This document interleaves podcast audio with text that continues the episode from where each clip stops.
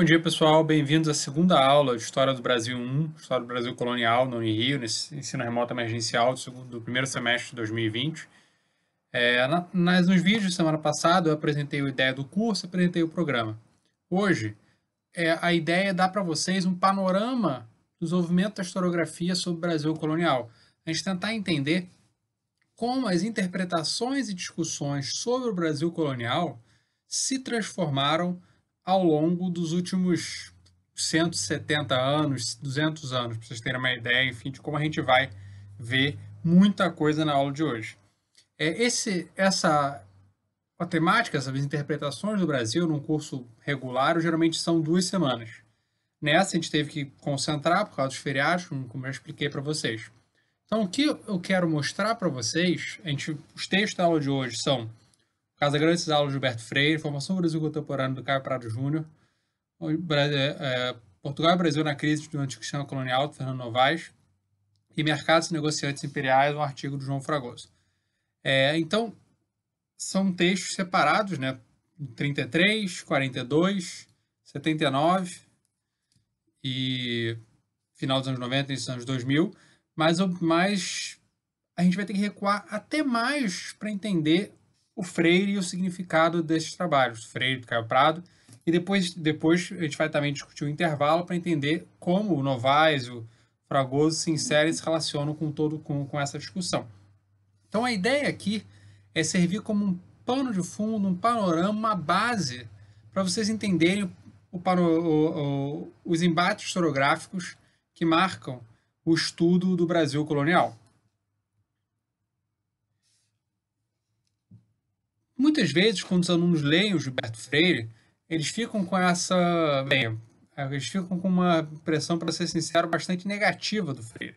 A ideia do Freire como racista, misógino, elitista e por aí vai. E eu até acho que ele era tudo isso.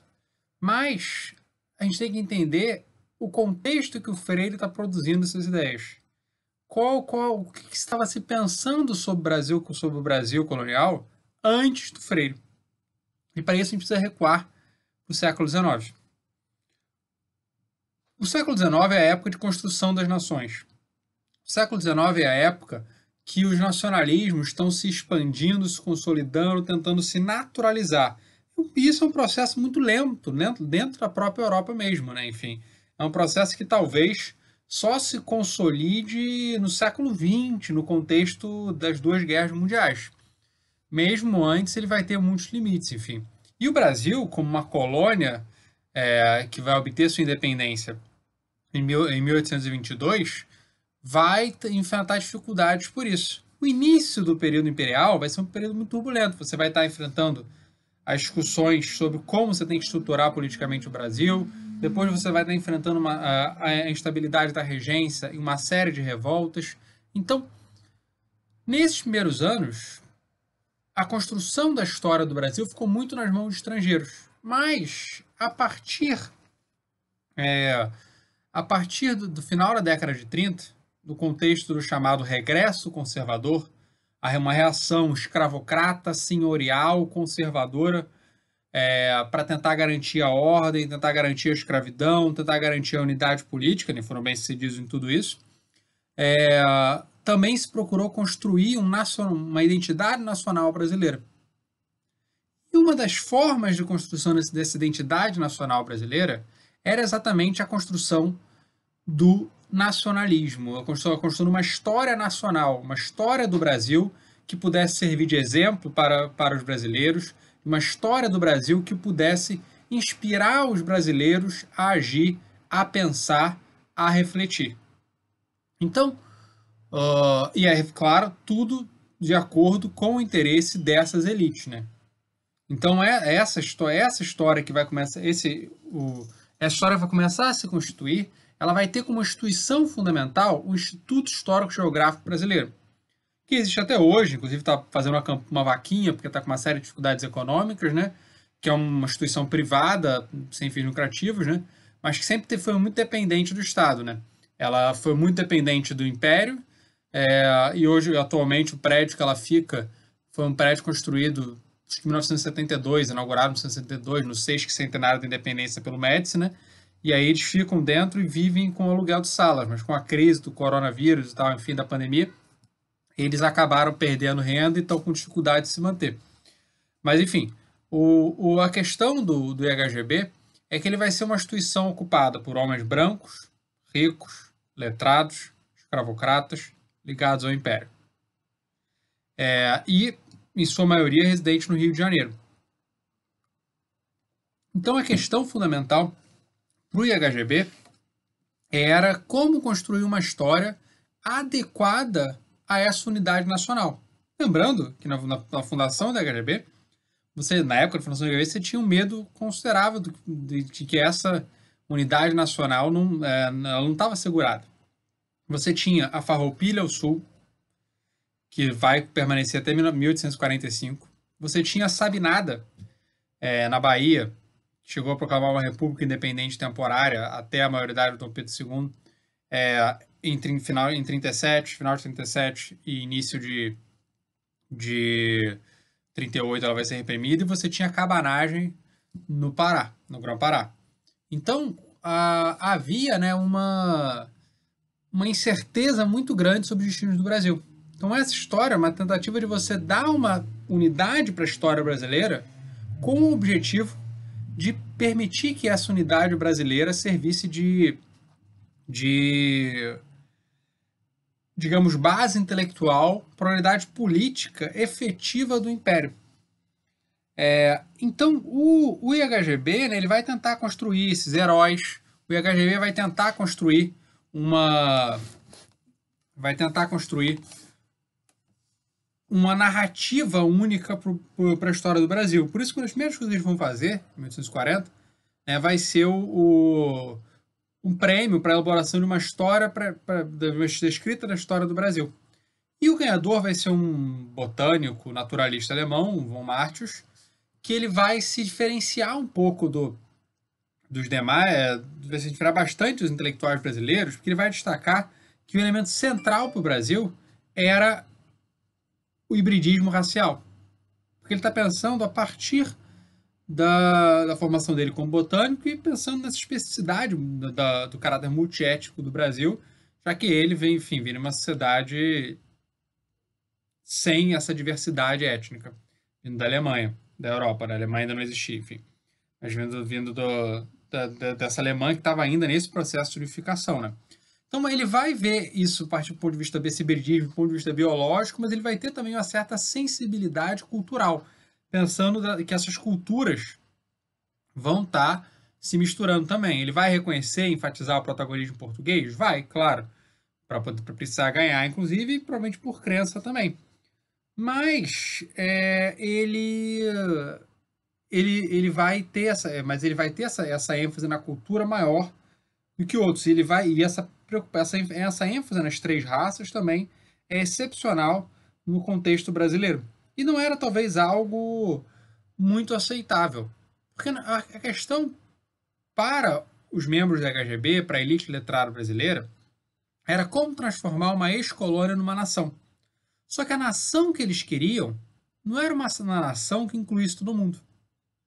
Essa nação era uma nação era um sentimento que eles queriam, um sentimento nacional fundamentalmente que afirmasse a dominação senhorial. Final, em 1840, você ainda tem o tráfico ilegal trazendo dezenas de milhares de pessoas todo ano, dezenas de milhares de africanos escravizados todo ano. Você tem, você tem processos de extermínio, é, expropriação e escravização de indígenas a todo vapor nesse momento, ainda que isso não fosse legal, mas havia. É, você tem, então, uma, uma sociedade que obviamente também é controlada pelos homens, né? Uma sociedade, uma dominação masculina é muito marcada. Então o que eles querem era não é o que o que essa elite letrada brasileira queria não era a não era não era uma, um projeto nacional que abarcasse todo mundo. Eles queriam um projeto nacional excludente. E a do, a, a do Marte seria excludente para os nossos padrões hoje, para essa ênfase, né? na, eh, nos europeus, mas não era excludente o suficiente para eles. Então, quem vai realmente construir essa, essa, uni, essa história unívoca, monolítica, né, vai ser fundamentalmente, vai, vai, vai ser principalmente um historiador, um, diplomata, é, Francisco Adolfo, Francisco Adolfo Varhagen, que depois vai ganhar o título de Visconde de Porto Seguro, né? É, ele escolheu Porto Seguro em homenagem à chegada dos portugueses no, no Brasil, né, em 1500, que vai publicar a História Geral do Brasil. E o que, que era né, essa, essa História Geral do Brasil? Ele, enquanto Martius tinha reconhecido a diversidade dos costumes, a diversidade dos usos, a diversidade dos climas no Brasil, o que o Varhagen está interessado é na, no, no, na unicidade, no caráter unívoco, no Brasil único.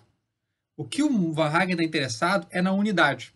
E, e, tem a ver com o próprio contexto que está sendo descrito, que é, que é o auge do Império. O auge, claro, graças ao café, graças à escravidão, graças à repressão violenta, enfim. Então é nisso que o, que o, que o Varhagen está tá interessado. Então, o que.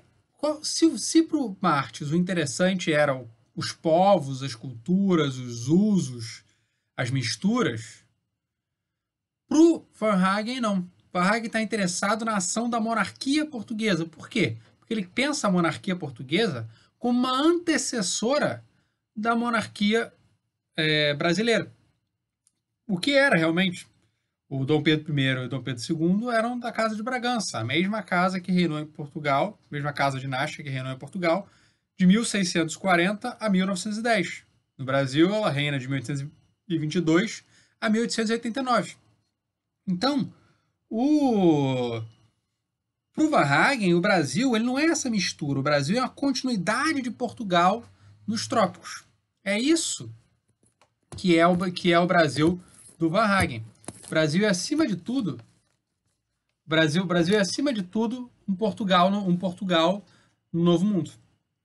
Então, é por isso que ele vai enfatizar a repressão, a conquista, é, e que ele vai, e que ele, por exemplo, só vai, em vez de ver as, as revoltas como proto-brasileiras ou Alcovara, por exemplo, a conjuração, a conjuração mineira, o Tiradentes, não, ele vai enfatizar sempre a repressão.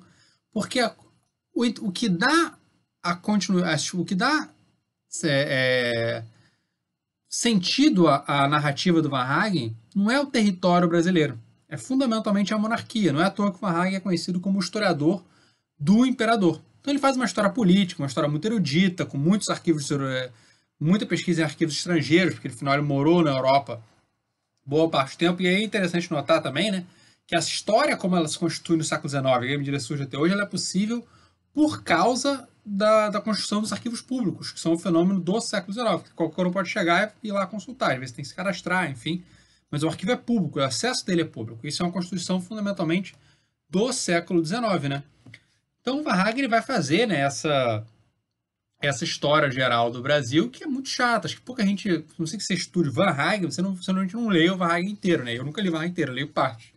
Tá aqui, inclusive, né? Esses cinco volumes aqui, branco e azul, são os livros do, do, do Van Hagen, da história geral do Brasil.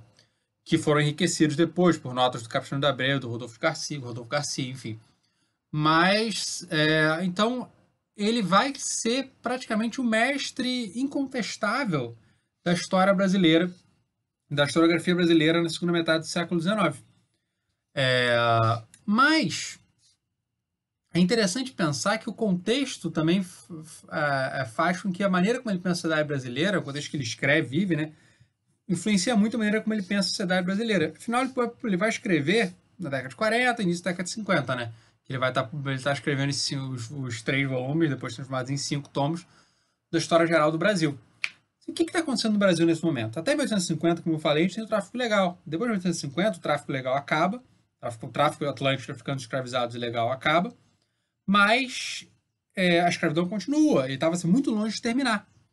Então, é, o, o, o vai ter que lidar, ainda que o mínimo possível, com a questão da escravidão mas ele vai fazer isso de maneira, digamos, a, a, a tirar a culpa dos portugueses. Ele, ele acha que a vinda dos africanos para o Brasil foi é um elemento negativo, mas não pela barbárie que é escravizar os, os africanos, mas porque os próprios africanos em si eram bárbaros.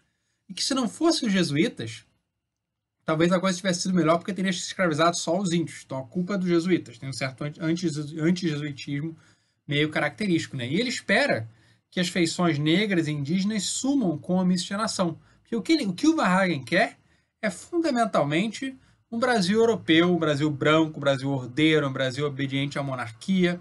Ele quer, como eu falei, uma Europa na América. Então ele é esse expoente desse pensamento dominante na época, um pensamento branco, elitista e preconceituoso. É, aqui, o, é, vocês estão vendo na imagem né, o prédio anterior do HGB. Né? Aqui o Van Hagen e a história e a, e a sua história geral do Brasil, né? Essa, essa é, se não me engano, a terceira edição, não a primeira. E aqui dois trechos interessantes para para a gente refletir sobre o pensamento dele. No, tratar, no tratar dos colonizadores portugueses, dos bárbaros africanos e dos, seus, dos selvagens índios, procurávamos ser tão justos como nos ditaram a razão, o coração e a consciência. Bem, você já vê aqui, né? Portugueses são colonizadores, os africanos são bárbaros e os índios são selvagens. Então tá, dá para ver muito claramente aqui né, o valor que ele atribui a esses diferentes grupos né, que formaram, é, grupos sociais formaram o Brasil. Então você, então você percebe o ponto de vista provavelmente europeizante dele. E aí, segundo trecho. Se quereis saber que elemento de povoação predomina atualmente no Brasil, percorrei as cidades e vilas. Vereis brancos de tipo europeu, vereis alguns negros, vereis gente procedente destes dois sangues, e raramente, numa ou noutra figura, encontrareis rasgos fisionômicos do tipo índio, aliás, por si só bem distintos. Isto não porque se exterminasse essa raça. Não, não se matou índio, não, imagina. E sim porque os índios, em tão pequeno número no país, que foram absorvidos fisicamente pelos dois outros elementos, como foram moralmente. Isto pelo que representa o presente. Quando, ao, quanto, quanto ao futuro, meditai no desejo que tendes de promover a colonização europeia, na necessidade reconhecida de a favorecer e nas providências que para isso já estamos, já estamos tomando. Então, você repara claramente, o índio, enfim, está sumindo, é muito relevante. É, essa, esse é um elemento muito característico do, do, do, do pensamento letrado do Brasil nessa época. Essa época do, do romantismo indigenista, enfim, e tal, Iracema, Guirajara, né? Zé né, que era também um conservador, era também um político, era senador, e era um, reac um reacionário de marca maior. Né? Ele vai defender a escravidão até a morte, em 71. Tem uma série de cartas no final da década de 60, 67, eu acho, 68, chamando cartas a favor da escravidão, foram reeditadas há pouco tempo. É, eu já não gostava, já acho José Alencar chato pra caramba, enfim, depois que eu descobri que ele era, que ele era escravocrata, então detesto, o detesto mais ainda. Mas enfim, é, o... Então você percebe, você percebe né, como ele, o índio em si era visto como algo tendente a desaparecer e que o ideal mesmo era uma, uma colonização é, uma colonização europeia, uma vinda de imigrantes europeus, que eram ideias que estavam surgindo desde, desde 1830, mais ou menos, enfim, até antes, né? Você tem desde 1908, 20, você tem alguns, já ainda, ainda no período você tem algumas ideias do gênero, mas que fundamentalmente o que importava era, era o que se queria era tornar o Brasil branco. Nunca conseguiram, mas era o que, mas era o que eles desejavam. É, Hagen, então, ele domina todo esse panorama do final do século XIX. Mas no final, finalzinho do século XIX, início do século XX, vai surgir um outro historiador que vai ser também bem influente, Capistrano de Abreu. Capistrano de Abreu ele era filho de um proprietário médio de, de terras, né, escravocrata, no interior do Ceará, não era muito rico, né? Era, mas vai trabalhar em várias coisas. Vai ser professor história no Pedro II, vai escrever em jornais, vai trabalhar na Biblioteca Nacional, etc. Né? E ele vai produzir muito depois já da, de 1879, da proclamação da República. Então ele não tem que ter essa mesma eulogia, né, essa defesa da unidade nacional, que afinal a unidade nacional parecia assegurada, não tem que defender a monarquia, que afinal foi derrubada, né? E, principalmente, ele está menos interessado, então, na política, nas instituições, e mais interessado na, na sociedade brasileira. Então a história muda. Deixa de ser uma história da colonização portuguesa para ser uma história da sociedade colonial. E vindo de fora do Rio de Janeiro, de fora do Centro-Sul, ele está mais interessado em pensar, em perceber como o Brasil era diferenciado. Enquanto o Varhagen queria estudar o passado para conservar e manter o presente, o o Capistrano, ele, ele queria estudar o passado para entender o presente, mas também como mudar esse presente. Ele tem um caráter muito menos conservador do que o Van E ele vai, né, é, ter uma certa leitura sociológica, enfim e tal, então ele vai pensar mais nessa cultura, começar a pensar mais na cultura do que com a raça. Ainda, ainda tem um certo pensamento racialista, que é muito característico desse momento, né? Você tem até um livro, enfim, né, O Espetáculo das Raças, da Lila Moritz Schwartz, que enfatiza o pensamento racial entre 1970 e 1930, né? Mas ele vai ter uma preocupação cada vez maior com a cultura, né? E ele vai, então, querer sair das capitais, dos centros urbanos dados pelo Varrag para pensar como era o Brasil. Então, ele vai tentar ver o Brasil a partir do sertão. Ele vai, ele vai querer, enquanto o Varhagen via a miscigenação como interessante só pelo, pelo embranquecimento, Capistrano vai, vai começar a entender a miscigenação como um fenômeno característico do Brasil por si só. Mas, é um, mas é, o que ele enfatiza é a relação entre brancos e índios, indígenas. Por quê? Porque ainda tem esse racismo perpassando essa, essa visão, né? Então, o negro ainda vai ser muito negligenciado, né? É, então, ele vai ter né, uma, uma... Ele vai querer fazer essa, essa miscigenação é importante porque ele queria fazer uma história íntima do país entendendo o povo e a forma como é que esse povo se constitui. E diferente do Varhagen, que está interessado no Estado. Então você nota né, duas concepções muito distintas: Estado para o Varhagen e sociedade para o Capistrano. São duas maneiras muito diferentes, legítimas, claro, mas maneiras muito diferentes de pensar a sociedade brasileira. Mas é por isso, por essa nova visão do, do Capistrano, que torna né, o capítulo História Colonial um livro muito mais fácil de ler do que o História Geral do Brasil. Parcialmente porque, porque, porque deve ter um quinto do tamanho ou menos, enfim, né? Mas também porque é muito mais interessante. É muito mais factual, é mais analítico, por aí vai, enfim. É, então, ele, ele, enquanto Van Hagen festejava o êxito da colonização portuguesa, né, o, o, o Capistrano vai, vai enfatizar a fragmentação, a incomunicabilidade, a ausência de consciência nacional, é, mesmo depois de três séculos de colonização. Então, enquanto o Varhagen enfatiza o sucesso da colonização, o Capistrano vai enfatizar os seus limites. Porque ele não precisa mais puxar o saco do imperador, né? Enfim, em último grau. E não acreditava mais nisso também, né? Enfim. Então ele não teve, ele não foi um autor, ele não produziu uma grande obra de síntese, né? Mas ele ele vai ser um autor razoavelmente influente, né? Porque ele está indicando essas novas formas de pensar de pensar o, o, Brasil. Você vai ter uma série de outros autores nessa época também, né? Enfim, você vai ter, por exemplo, Manuel Bonfim, né? É, que vai ser uma obra que vai pensar dentro, dentro, da concepção raciológica característica, mas que vai criticar, né? Suas conclusões racistas, enfim, e tal. Você vai ter Paulo Prado, depois você vai Afonso de Melo Franco, Afonso de Melo, de Melo Franco, depois você vai ter Pedro Calmon, enfim, você vai ter uma série de outros autores também. Então você começa uma reflexão mais sustentada sobre o Brasil, né? Mas quem aqui, enfim, aqui o Capistrano, né? E o capítulo de História Colonial. É, mas a gente geralmente pensa né, que a historiografia moderna sobre o Brasil surge na década de 30. Por que na década de 30? Porque nesse período, né, as décadas de 20 e 30 foram um período de grande fermento intelectual para o Brasil. É, você tem uma, você teve uma grande discussão sobre o que caracterizava o Brasil. Enfim, você tem a Semana de Arte Moderna em 22, por exemplo, né? Você vai ter profundas reflexões. O Brasil está mudando, o Brasil está se industrializando, né? Isso antes de 30 já, né? O Brasil está se tornando um pouco mais urbano. O Brasil recebeu milhões de imigrantes, né? 4, 4,7 milhões de imigrantes, fundamentalmente concentrados no sul e sudeste, né? Então o Brasil tá, o Brasil está se transformando, as elites tradicionais estão entrando em crise. Você tem a, a promoção da República e a, e a entrada, mesmo que limitada, né, do povo na política, enfim. Então, como é que você começa a lidar com, essa, com esse pessoal? Como é que você começa a lidar com essas transformações? É, e o que, que faz do Brasil o Brasil? O que, que torna o Brasil específico, especial?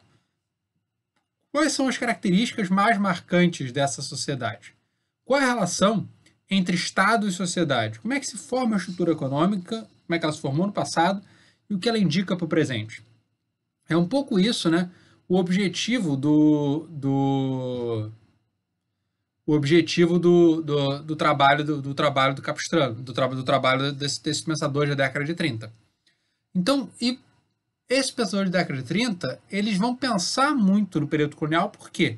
Afinal, tinha sido o maior período da história brasileira, né, 300 anos, em comparação com 70, 77 anos de império né, e 40 anos de república, 40, 50 anos de república. É, mas porque eles vão ver né, esse período como a gênese do Brasil. E, portanto, as origens do Brasil são importantes para tentar entender o Brasil. Tanto pelo que deve ser valorizado, especificamente o Freire, quanto que deve ser mudado, a maioria dos outros posteriores. A gente vai ver que tem uma diferença grande entre o Freire e os outros clássicos desse período da década de 30, 40 e 50, né? É, que são Gilberto Freire, 33, com Casa Grande Senzala, que eu passei para vocês. O Raiz do Brasil, de 36, que só várias edições posteriores, do Sérgio Buarque de Holanda, né, geralmente mais conhecido hoje como pai do Chico Buarque. É, em 42, o Formação do Brasil Contemporâneo, do Caio Prado Júnior, que também passei para vocês. E você tem outros clássicos também que foram alguma influência, né? Você tem o Donos do Poder, primeira edição de 1958, Raimundo Faoro.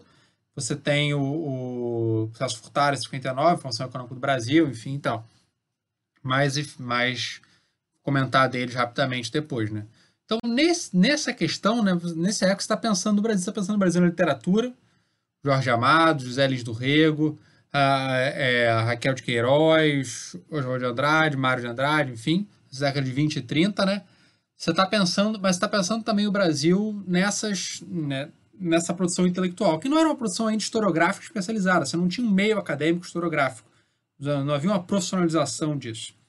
Basicamente são pessoas que fizeram direito, topologia, no caso do Freire, né?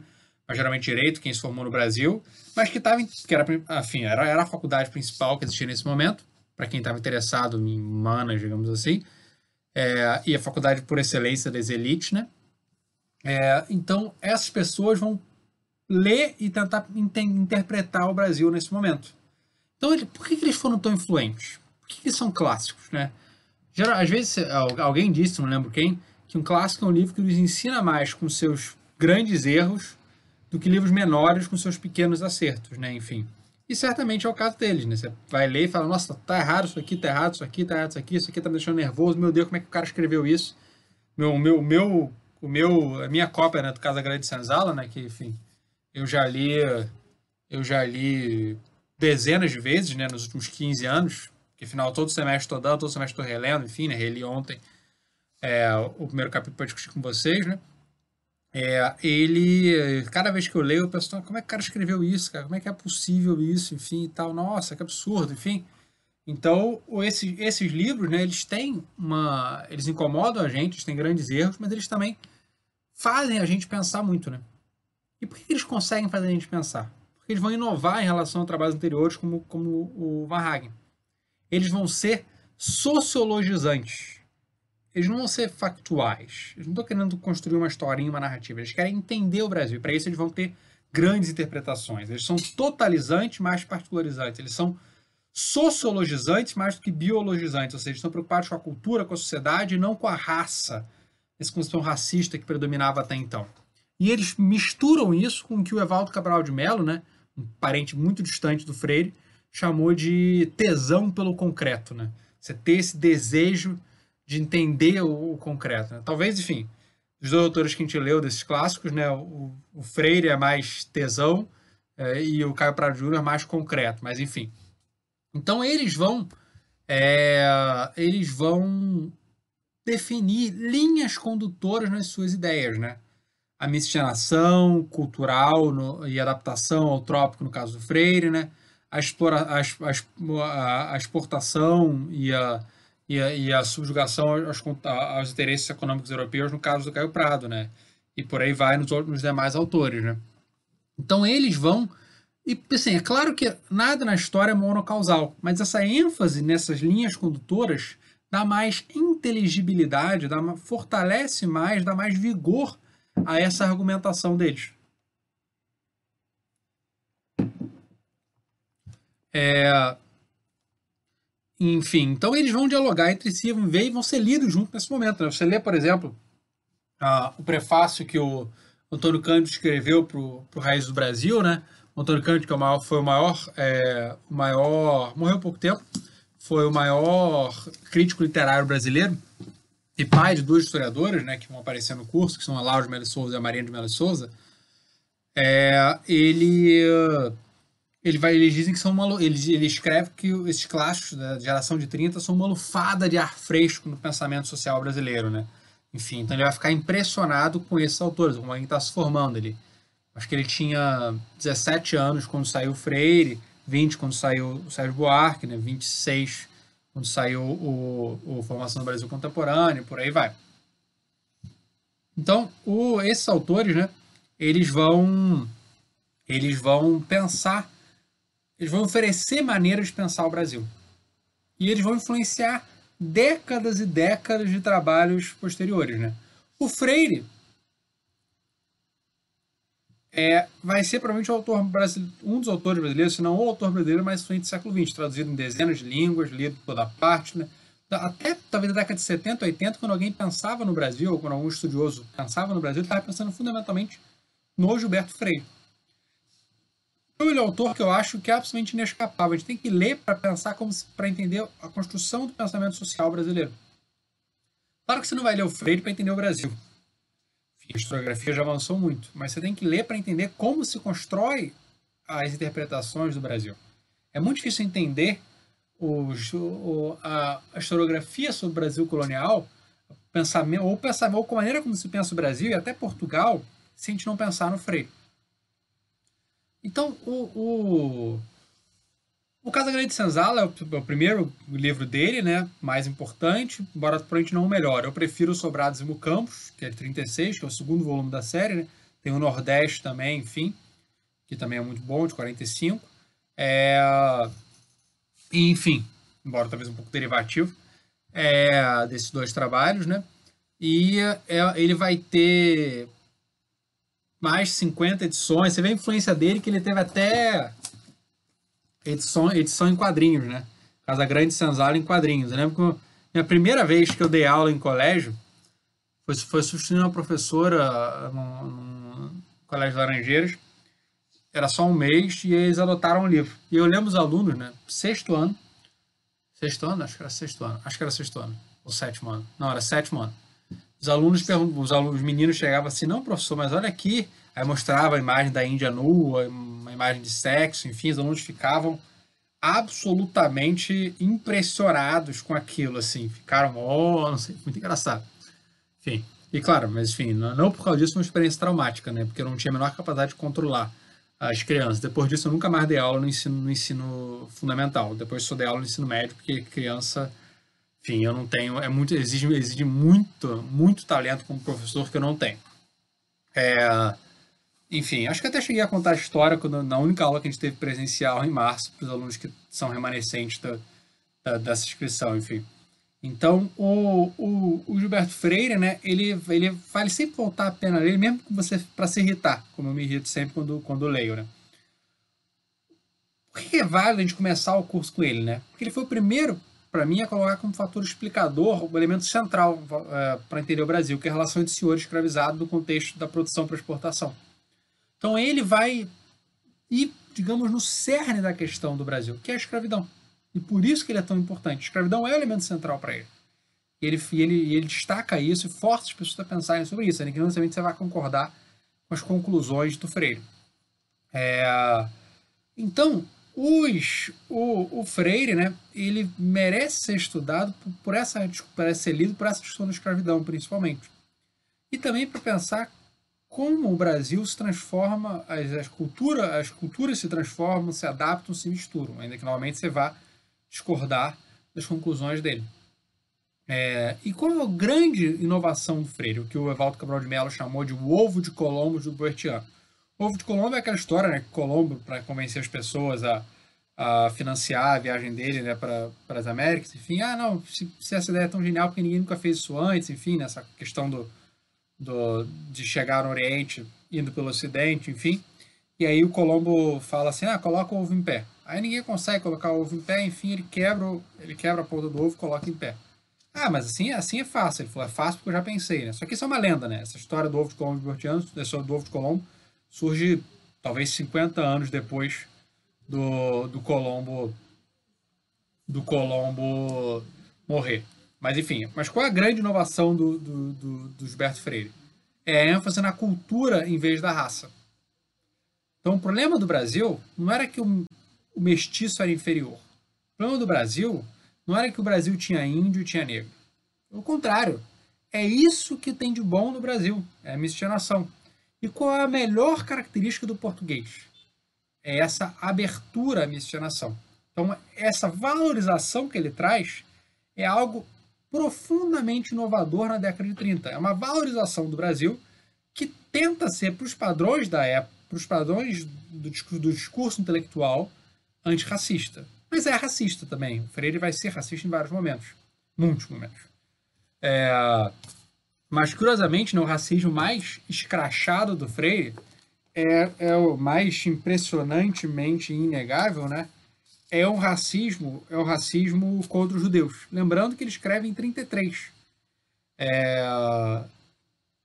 Em 33, o que, que acontece? O que está acontecendo em 33 na Europa? A ascensão do nazismo ao poder.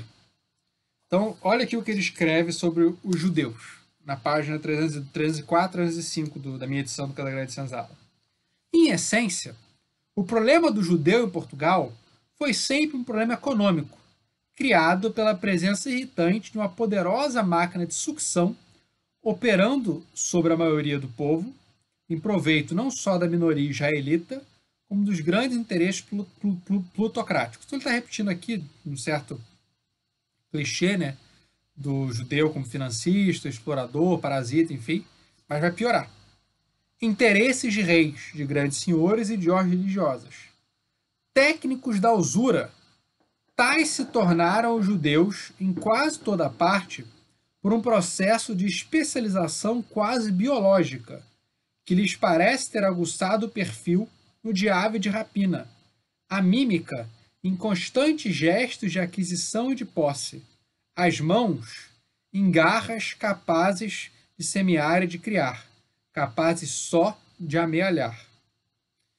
Quando ele fala aguçado perfil no diabo de rapina, que ele está está tá falando que, que judeus são narigudos, ele está reproduzindo, e quando ele fala das mãos, só capazes de agarrar e, e, e, em vez só capazes de amealhar, de agarrar e não de semear e criar, ele está reproduzindo os estereótipos mais fortes, mais preconceituosos do, da, contra os judeus do nazismo, né? Que visualmente na caricatura o narigudo com a mão assim, meio em forma de garra, né? Uma ave de rapina. Então você vê como o, o, Freire vai ter, um, vai, ter, vai ter esse antissemitismo característico, né? É muito interessante que na, na edição é, americana do Freire, eles cortam essa parte. Simplesmente se corta, se ignora. Surreal, absolutamente surreal isso, como se ignora esse, esse, esse, esse antissemitismo característico do Freire. Né? Enfim, eu li isso para os alunos, era um colégio judaico, né? os alunos ficaram bem impressionados, enfim. Mas de qualquer jeito. É... Então, mas quem era o Freire? Eu acabei misturando um pouco a ordem aqui. Freire nasceu em Recife, numa família de senhores de engenho, família açucarocrata. Né? Então, o que, que ele é? Ele é um intérprete de um mundo rural em desaparecimento, intérprete do mundo, desse, desse mundo dos, dos engenhos de açúcar que está sumindo e que ele gosta e que ele parece que ele sente saudade, que ele queria ter visto, né? E por que, que essa origem dele é tão importante? Que o Freire vai estar sempre pensando esse mundo a partir dessa formação dele, dessa característica dele, é, dessa, dessa infância, dessa, dessa criação senhorial dele, né? Ele sempre adota o ponto de vista do senhor, do branco, do europeu. É, e a gente vai ver, e do homem, evidentemente, né? Mas ele vai ter uma sensibilidade muito grande. Ele vai para os Estados Unidos, vai estudar um pouco, vai fazer uma dissertação mestrado, fazer mestrado em antropologia, né? E essa, e graças à influência do principal antropólogo, enfim, era alemão, mas estava morando nos Estados Unidos nesse período, Franz Boas, né? Acho que em Colômbia, ele vai consolidar essa visão de que a raça é menos importante, que a cultura é muito mais importante. E para isso ele vai ter essa grande inovação metodológica que é estudar o cotidiano. Mas o cotidiano dentro de um contexto bem, bem definido. Ele vai ter uma sensibilidade para como a economia se constitui e ele vai pensar como essa economia moda o cotidiano, alimentação, dormir, relações sexuais, é, a, a maneira de viver em geral. E para isso ele vai, ele vai consultar uma documentação gigantesca. Ele vai consultar inventário, testamento, processos criminais, enfim. Isso aqui é tudo muito anedótico, né? Não tem uma sistematização aí. Então ele mistura épocas diferentes. Ele, ele às vezes usa argumentos que não são muito sérios, quando ele fala assim: ah, o senhor fazia sexo desbragadamente com as escravizadas, mas com a, a, a, esposa era todo pudico. Aí você pergunta: como é que ele sabia disso? Bem, o que, que ele faz? É, aí você vai ver a nota dele, ele fala: ah, fulana de tal, dona do, da fazenda, de uma fazenda, enfim, a senhora tal me mostrou um engenho, um, mostrou um lençol na fazenda que tinha um buraco no meio. E esse lençol, é, esse buraco era para fazer sexo. Que tipo de assim, que raio de fonte é essa? Isso não é fonte, enfim, né? Ainda mais, que tá, que ele está falando que as grandes senzalas fundamentalmente do século XVI e XVII. Ele está pegando um negócio do, do, início do século XX, enfim, totalmente absurdo isso. Mas, mas ele vai ver uma quantidade de documentação gigantesca. Dos clássicos, ele é disparado que mais viu documentação, inclusive manuscrita foi na Biblioteca Nacional, foi, foi vários arquivos, enfim. Então é realmente impressionante a, a, a pesquisa dele documental. E é um livro é, razoavelmente da juventude. Além, de ser o primeiro livro dele, ele tinha 33 anos quando publicou, né? Enfim, então era realmente um trabalho, é um trabalho realmente impressionante, né? É... Então, o que ele vai destacar nesse capítulo? Ele quer entender quais são as características gerais da colonização brasileira para onde, de onde ele vai partir para entender isso? E ele, aí, no caso, ele está sempre pensando em contraste com a colonização inglesa. É sempre isso implícito nele. E por que, que isso marcou tanto ele? Porque quando ele estava na década de 20 nos Estados Unidos, ele viaja no chamado Sul Profundo, Deep South. Alabama, enfim, Mississippi, Missouri, né? São as áreas onde o Jim Crow, a segregação racial, eram mais fortes de todas, né? Enfim, então ele, ele quer entender, a visão dele é por que, que no, lá tem segregação racial e no Brasil não tem. É isso que ele está querendo entender em alguma medida. Por que, que você tem essa diferença muito grande né, entre, entre a segregação racial lá nos, nos, nos Estados Unidos e aqui? E ele vai recuar até o período colonial. Por que, que o português se por que, que lá você, você fundamentalmente você tem o negro o branco e aqui no Brasil você tem toda essa paleta essa imensa paleta de cores né de gradações, enfim. Ou pardo, mulato, mestiço, sei que era como se chamava na época, enfim. Então, ele quer entender essa diferença entre o Brasil e os Estados Unidos. Então, ele vai procurar isso nas características dos portugueses. Então, ele vai elogiar, em grande medida, ele vai elogiar os portugueses. Os portugueses tinham uma tendência à miscigenação, tinham uma, é, tinha uma tendência a se, a, a se adaptar, uma tendência a se mover. Os portugueses eram plásticos. Por quê? Porque Portugal estava entre a Europa e a África, né? Não sei que ele está pensando fundamentalmente no norte da África, não na África subsaariana, né? não na África negra, enfim. É, então Portugal tinha essa, essa, esse equilíbrio de antagonismos, essa capacidade. Portugal tinha tido contato e se miscigenado com os muçulmanos, Portugal tinha tido contato e se miscigenado com os judeus. Então essa sociedade é, portuguesa, né, ela vai ela vai ser excepcionalmente por causa dessa da ela vai ser excepcionalmente aberta, né? Então por isso que ela vai ser para o Freire singularmente adaptada para a colonização dos trópicos. Então os portugueses vão trazer esses antecedentes para a colonização brasileira. E por isso que os portugueses vão permitir que o, que o, negro, que o africano civilizasse o Brasil ao lado dos portugueses. O africano, ele é um elemento civilizador, enquanto ele faz uma piada no capítulo também, né? os portugueses às vezes são mais elementos sifilizadores da sífilis, né, do que civilizadores, enfim. É, então, como é, que, como é que se dá essa colonização do Brasil, né? É fundamentalmente, né, uma, uma, uma... A, a religião era importante, então você não tinha pureza racial, você tinha pureza religiosa. Enfim, ele, é como se não tivesse preconceito no Brasil. E claro que havia, enfim, muito, a gente vai discutir isso bastante ao longo do curso. Mas ele vai tentar minimizar esse elemento, dizendo que a religiosidade católica que era mais importante. E, diferente do Van Hagen, que tinha enfatizado o Estado, ele vai enfatizar a família. Quem é o verdadeiro dono do Brasil para o Freire? É o senhor de engenho, é a família senhorial. Então ele está muito mais interessado na família do que no do que no é, do que no Estado português. O Estado, enfim, o vice-rei não manda, o bispo não manda, tudo que importa é o senhor de engenho, nessa análise dele. Ele vai, inclusive, fazer uma diferença, uma comparação é, crítica, né, América Espanhola, enfim e tal, né. O que importa, então, são as iniciativas particulares, né. Então, o Freire aqui, né, ele, ele vai estar tá querendo mostrar como os portugueses eram mais capazes de colonizar.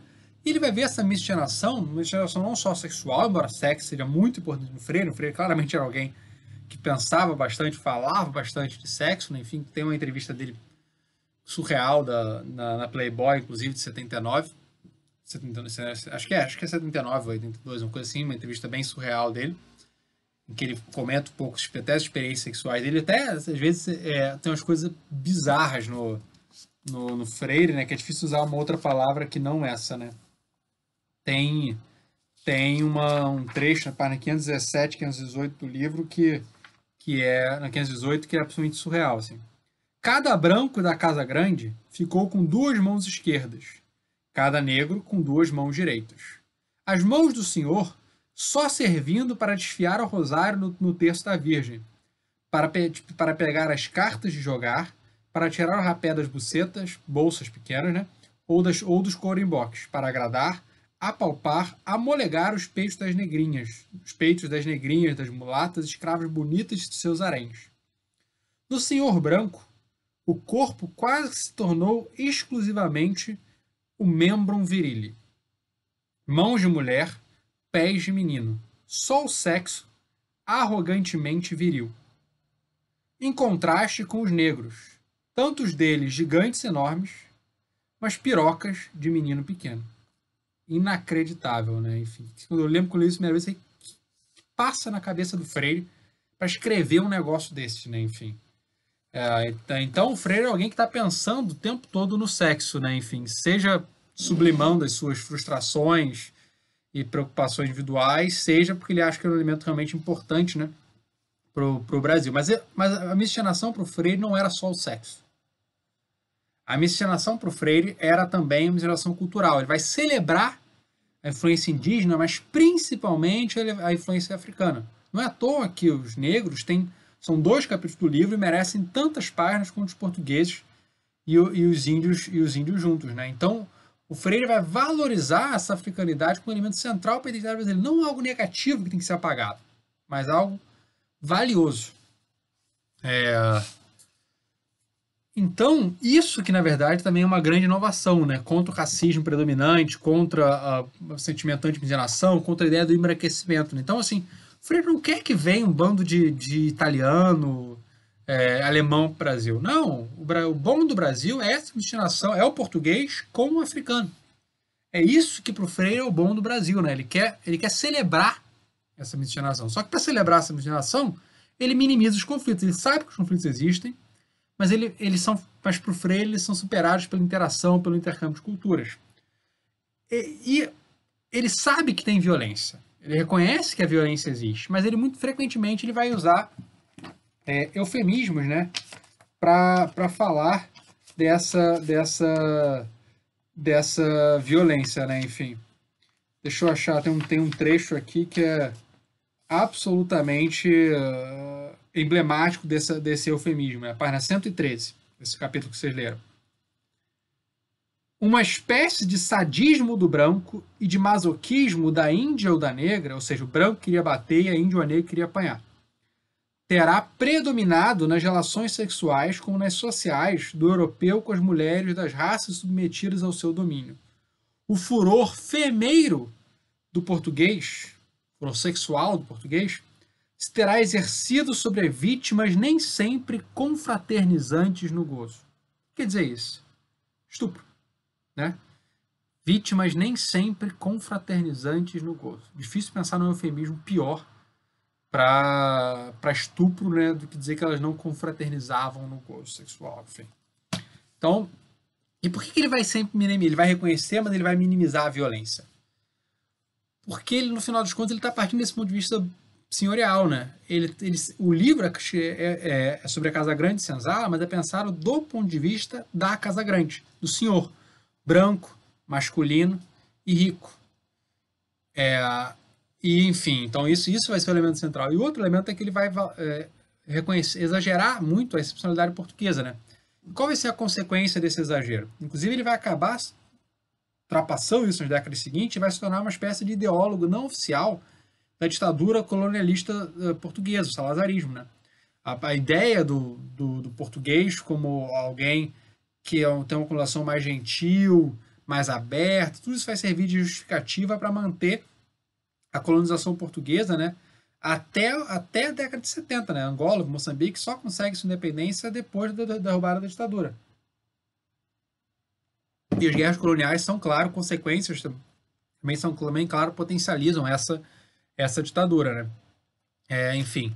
Então, dessas visão, dessa visão do Freire vai, vai acabar surgindo essa expressão é, democracia racial, né? Que o Freire não diz isso no caso da Grande Senzala, mas que isso, isso vai estar cada vez mais forte nos trabalhos, especialmente pós 1945 dele, né? Enfim. Inclusive o Freire ele vai também indo para a direita, né? Ele vai ser deputado da UDN, né? Na, na Constituinte de 46 e principalmente ele vai apoiar o golpe de 64, né? Enfim, golpe militar de 64. É, então ele vai cada vez mais ter essa visão, né? E vai chegar a dizer que sim, o que importa, o que importa é a discriminação de classe, não raça, e vai dizer, olha, o Brasil é totalmente diferente do apartheid da África do Sul, segregação dos Estados Unidos. Então ele vai dizer que hum, realmente, hum, praticamente, vai ficar cada vez mais claro isso no pensamento dele, que o racismo não é um elemento explicativo importante. Isso vai influenciar, né? muita gente depois. Teve na época do debate das cotas, né, o livro, o livro do, do, do um, uma mão da Globo, né, o Ali Camel, Não Somos Racistas, né, contra as cotas, enfim, né. Então, e, e os historiadores vão participar desse debate das cotas, né. O Nuno Florentino, um historiador negro, né, é, da FRJ sobre o tráfico, vai ser contra as cotas, e o Luiz Felipe Castro, um historiador branco, vai ser a favor das cotas, enfim, né, um discurso que é belíssimo, né, dele, recomendo que vocês leiam, né, um discurso no STF. Enfim. Então, mas aí já saiu um pouco do, do, do tema, enfim, né? O ponto é a gente perceber o, o que se o Freire ele vai, ele vai valorizar a transmissão, ele faz, ele vai valorizar o Brasil, a, a presença africana no Brasil vai fazer em termos que são muito incômodos para a gente hoje, porque são fundamentalmente termos senhoriais. É, e ele vai também, enfim, essa, essa exageração, essa, esse exagero na, na, relação com os portugueses também é muitas vezes algo que serve para minimizar né, a violência da colonização. Esse trecho aqui é, também mostra que ele fazia uma certa hierarquização. Né? Por, que, por que, que os africanos são bons no Brasil? Porque eles vieram da, cultura negra mais adiantada. Os escravos, vindos das áreas de cultura negra mais adiantada, foram um elemento ativo criador e quase que se pode acrescentar nobre na colonização do Brasil, degradados apenas pela sua condição de escravos. Longe de terem sido apenas animais de tração e operários da enxada, serviço da agricultura, desempenharam uma função civilizadora. Foram a mão direita da formação agrária brasileira os índios e, sob certo ponto de vista, os portugueses a mão esquerda. Então, eles foram um elemento os, os africanos foram um elemento central da colonização pro, pro, pro Gilberto Freire. Né? Então o problema não era a, que os africanos ou os indígenas fossem inferiores, ou que os mestiços foram inferiores. Em grande medida, e aí tem uma coisa biologizante também curiosa, né? ele fala bastante de, de, de, que o problema do Brasil era a alimentação, né? Isso que explicaria a inferioridade física do brasileiro. Já se fez a piada, né? Que o Freire, o problema do Brasil era sexo demais, sífilis, né?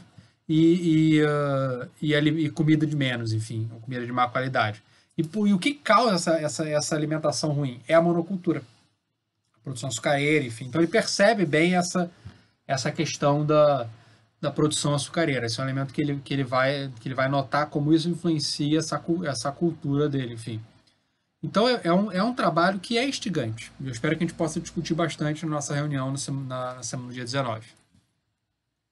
Bem, a aula para variados já se expandiu muito. Eu pensei, vou tentar deixar em 45 minutos. Enfim, a gente está em 54 minutos. Eu ainda tô, e a gente acabou agora o primeiro autor, né? Mas enfim, fazer o quê? É, então, o, o autor seguinte tem uma formação, tem uma origem social é, é similar ao Freire, que é o Caio Prado Júnior. Mas, bem, a gente não leu o Sérgio Buarque, né? Enfim, mas eu, eu recomendo, se vocês quiserem, dar uma olhada, né? So, mas, mas por causa da hora, acho que não vou. Não vou eu, tipo, tinha, eu ia falar dele, mas acho que vou passar direto para o Caio Prado, porque a aula já está muito longa. Enfim, então vamos para o Caio Prado. Né? O Caio Prado ele tem uma formação de uma origem social similar ao, ao Freire. Né? Era, enquanto Freire era de uma família açucarocrática, o Caio Prado era de uma família aristocrática, cafeicultora. Ele, ele, então vai ser alguém letrado também, vai ser alguém que vai, ser vai, vai, vai participar ativamente da política, né? Só que quanto Freire participa do lado da direita, né? O Cabral Júnior participa do lado da esquerda.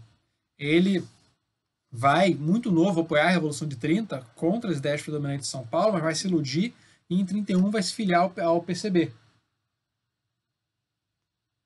Ele vai assistir aulas do Fernando Brodel, do Levi Strauss, é, em, é, na, na, na, USP, né, em, 30, em 32.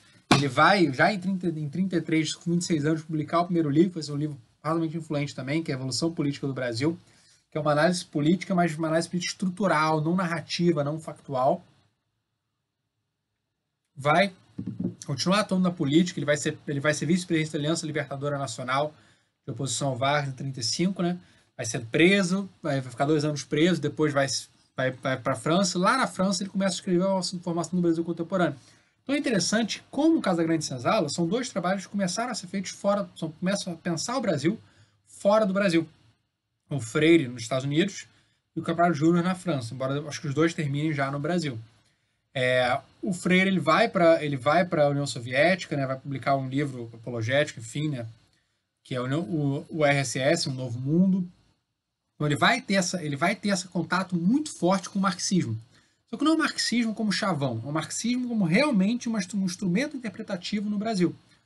No Formação do Brasil Contemporâneo, isso, ele não, os termos que ele usa não ficam tão claros, ele não pode ser tão explicitamente marxista, porque afinal é um livro publicado durante o Estado Novo. Mas o marxismo está lá no fundo, influenciando toda a maneira dele é, pensar, toda a maneira dele pensar, pensar o Brasil e, e, vai influenciar profundamente a atuação política dele. Né? Ele vai ser eleito deputado estadual em 47 pelo PCB, vai ser caçado junto com o partido em 48 pelo Dutra, né? vai ser perseguido de novo quando a ditadura quando a ditadura vem, né? Inclusive o, um dos filhos dele se suicida, né? Quando ele está na prisão, né? Enfim, coisa bem trágica da ditadura. É, então ele ele vai ser um autor também muito muito influente para pensar o Brasil. E vai produzir fundamentalmente na década de 30 e 60, embora também tenha escrito alguma coisa depois disso, mas foi na década de 30 e 60.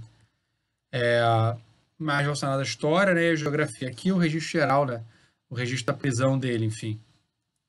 É, então, qual é, eu passei para vocês o, o, sentido da colonização, que é a ideia geral do livro, e a parte sobre a economia. Né? O, Enquanto o Freire é verborrágico, exagerado, esteticamente bonito, o Caio Prado é um autor muito mais direto, simples e claro, assim. Então, até um dos autores que eu mais, mais aprecio ler. Acho que quem me faz mais pensar dos clássicos é o Freire, mas quem é mais fácil de ler para mim é o Prado Júnior. Vamos ver o que vocês acham também.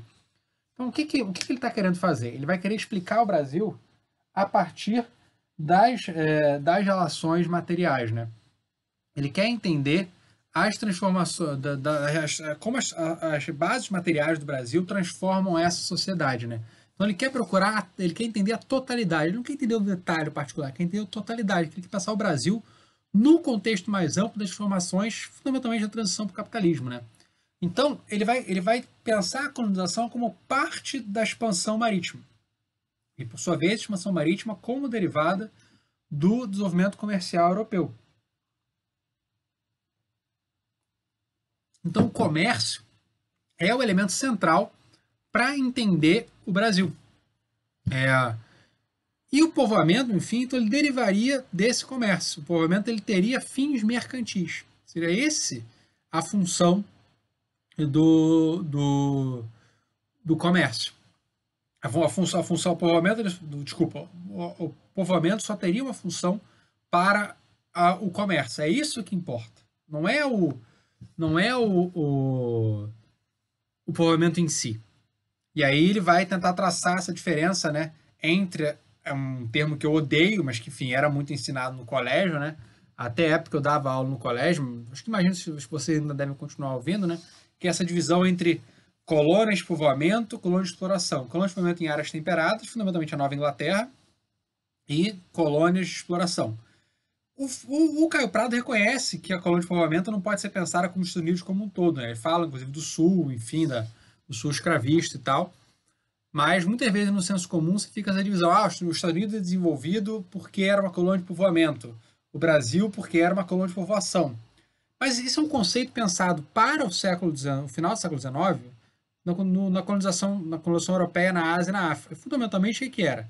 Colônia de exploração era que você tinha muito poucos europeus, fundamentalmente só os, os uh, atores econômicos e a, só os atores econômicos e políticos, e o povoamento é qualquer colônia que tivesse uma entrada significativa de europeus.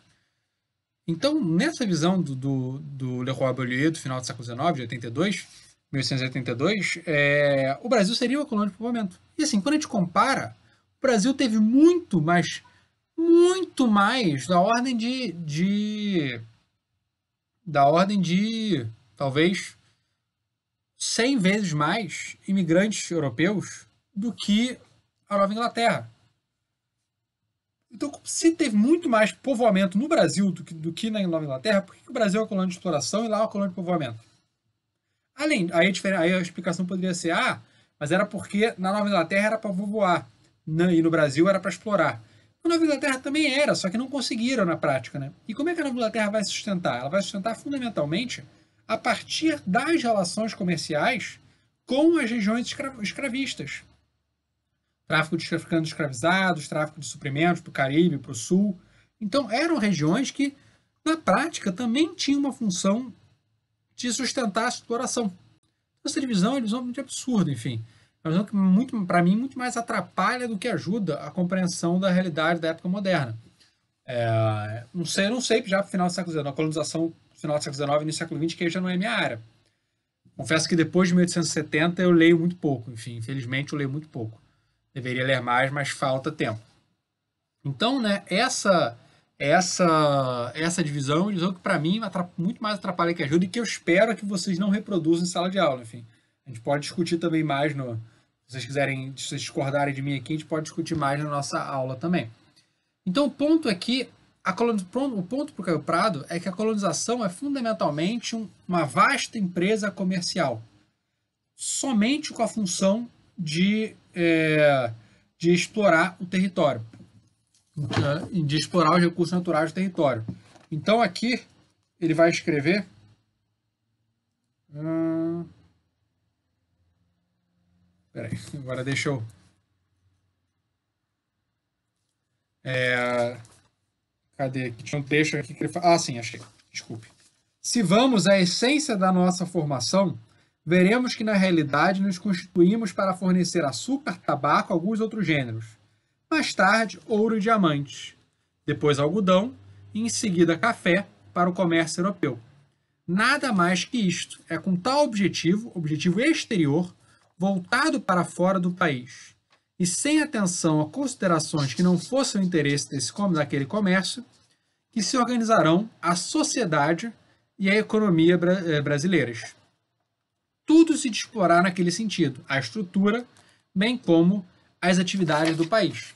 Então, por que, que ele está enfatizando isso? Porque no final das contas, o que, que ele quer?